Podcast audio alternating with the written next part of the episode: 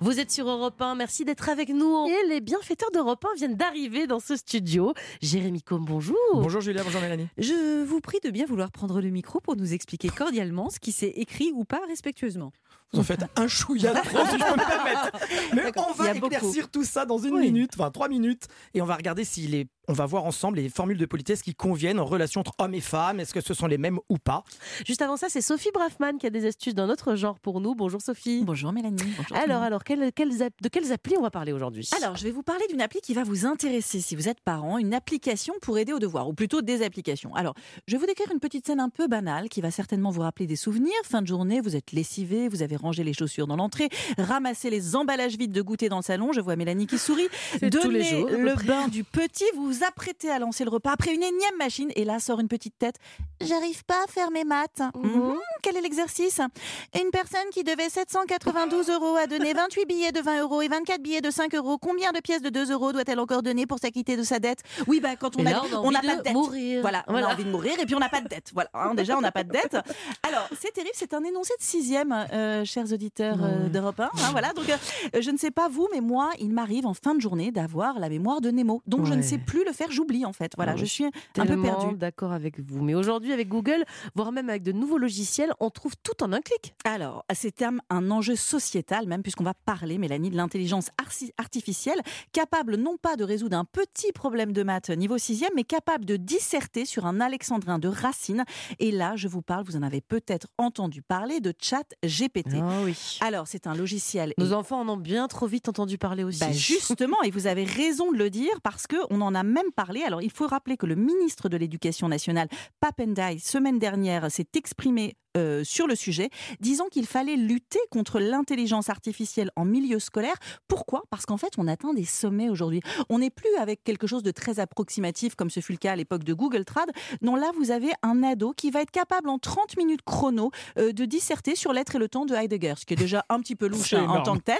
Mais en gros, en fait, cette intelligence artificielle va absorber tellement de données qu'il va être capable, il ou elle d'ailleurs, je ne sais pas si ChatGPT est un genre, est capable en fait de vous rendre une dissertation complète. Alors aujourd'hui, c'est même un, sujet hein, auprès du Sénat, puisqu'on en a parlé lors des questions au gouvernement, et Sciences Po en a d'ores et déjà proscrit l'usage.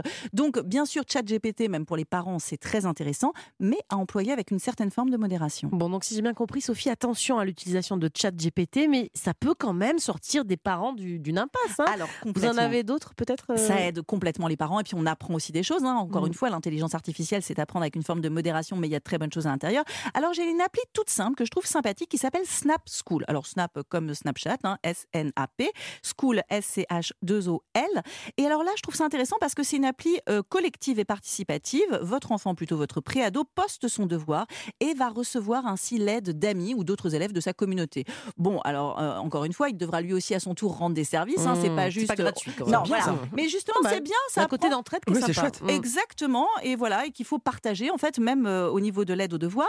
Et si par exemple personne dans son réseau ne sait faire le devoir, il faut dire que souvent c'est des énoncés qui se ressemblent ou qu'on a déjà vu les années précédentes, eh bien si l'application reconnaît cet énoncé, eh bien elle va livrer euh, directement aussi euh, la réponse. C'est pas mal, très bonne idée, hein. c'est un peu euh, clé en main là aussi. Voilà, alors c'est un peu clé en main, c'est pour ça justement je m'étais dit quand même rien ne remplacera jamais un prof et c'est vrai que soi-même avec ses enfants on a des fois du mal.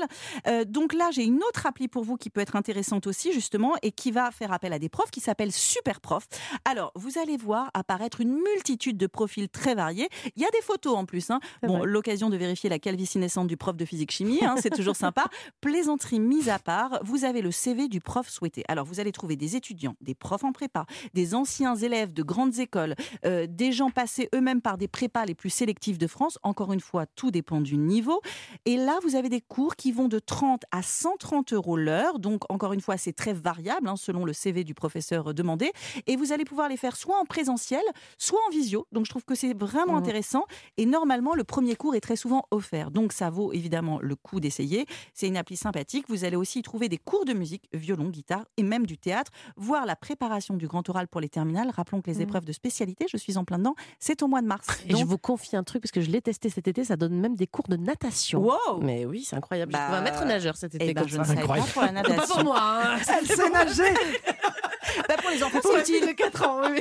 C'est très bien. C'est ce qu'on dit. Ah bon, c'est super. Est-ce que pour les plus jeunes, justement, on a aussi peut-être des applications pour terminer? Alors, j'en ai une vraiment pour les plus jeunes avec le petit bémol. Est-ce qu'on a envie de mettre des tout petits enfants devant des écrans? Là aussi, on fait un peu attention. Hein. mais encore une fois, je trouve que ça peut être intéressant plutôt qu'un film. Euh, on parlait d'utiliser Internet dans le train. Des fois, on a tendance à leur mettre un film.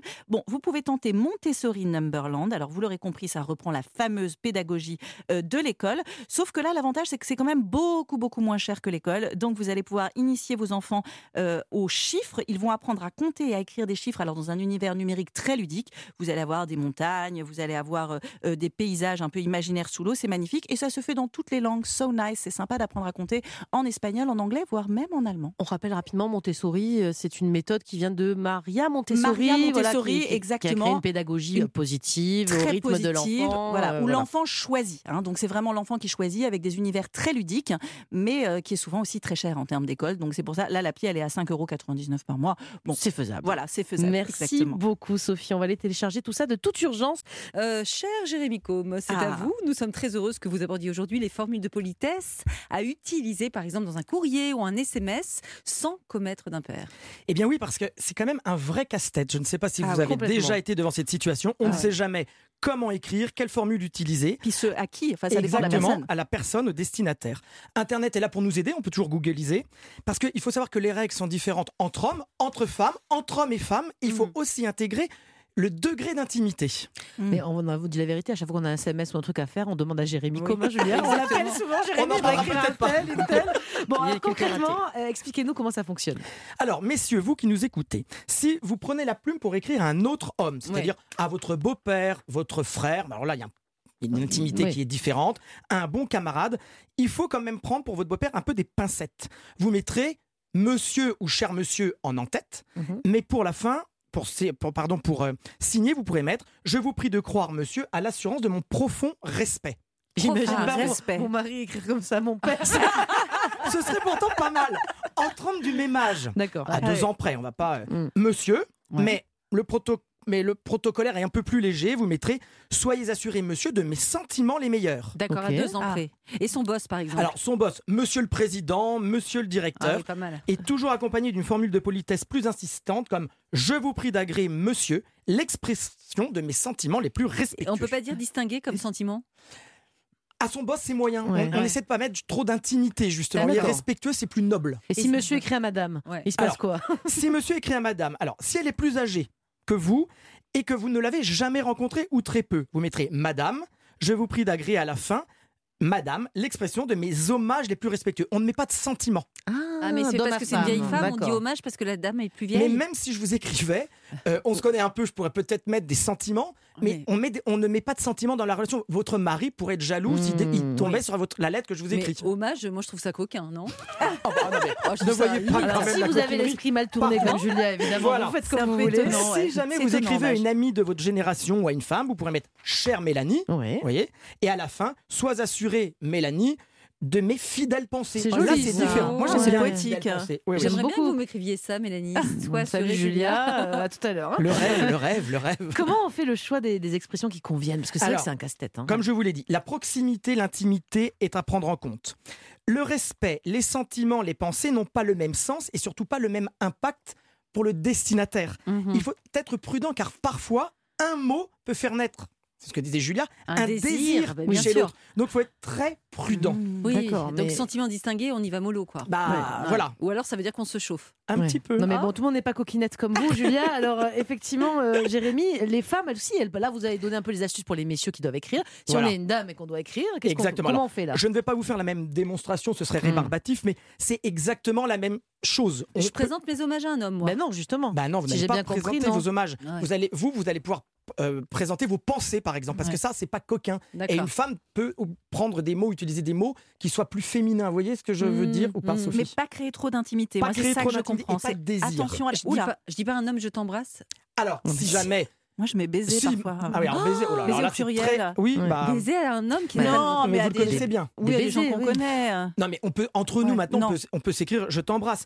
Une femme, vous voyez, ne présente pas ses hommages. Mmh. Parce Ah. que c'est plus masculin. Autrefois, il aurait été mal vu que les femmes, les dames, expriment des sentiments. C'est ce que je vous expliquais. Mais si je dis amitié, c'est un sentiment, Alors, amitié. Oui, mais amitié, Amitié, il n'y a pas de connotation euh, Mm. comment dire, euh, sexuel, entre Ouais. guillemets, dans l'amitié. Mais en revanche, présenter ces hommages à un homme, vous, vous pourriez passer à l'époque pour une croqueuse d'homme, une Pour une femme chaudasse. un Ah, peu oh là. facile.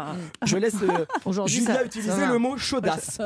Et entre bonnes amies, effectivement, on peut écrire je t'embrasse, mais on évite les kisses, bisous, bisous, c'est Ah. pas très chic. Ouais. On garde quand même une certaine tenue. Mais baiser, Baiser, c'est assez- assez... joli. Ouais, je suis d'accord avec le problème, c'est qu'il y en a trop en fait de ces formules. Donc vous avez, je sais pas, on peut en retenir deux là Bah, qu'on c'est utilise tout le temps. C'est ce que j'allais vous dire. Il faut en apprendre une ou deux par cœur que Mm. vous allez adapter suivant que c'est un homme, une femme. Souvent, prenez une formule de politesse qui passe un peu partout. Me regardez pas Moi, comme ça, je mets, moi, je mets toujours bien à pensées. vous. hein. Bien Alors, à vous, c'est à pas mal. C'est Ouais. sympathique, mais c'est euh, très. euh, Je m'en fous, c'est un peu, ça va vite quoi. C'est un peu comme bien comme j'ai retenu hyper facilement. Bah. Et moi, j'aime bien sincèrement. Moi aussi, moi j'aime bien très sincèrement. Ah, très Et j'aime sincèrement. bien aussi fidèle pensée. Fidèle pensée, je le retiens parce qu'il est C'est joli. joli, c'est poétique. hein. C'est assez poétique. Eh ben, Ouais. sincèrement. Ah bah, c'est très clair. La preuve en est que même à l'écrit, les bonnes manières, c'est pas obligatoire, mais c'est quand même bon à savoir. Ah, merci Toujours. beaucoup, Jérémy Combe. C'est pour moi, C'était c'est très cadeau. agréable. Merci d'avoir été à l'écoute aujourd'hui d'Europe. Pain, bien fait pour vous, revient demain. Et demain, on va parler de courage. Êtes-vous courageux? C'est quoi le courage en 2023 On fera le point demain et on parlera même un peu de, de philosophie, vous l'entendrez.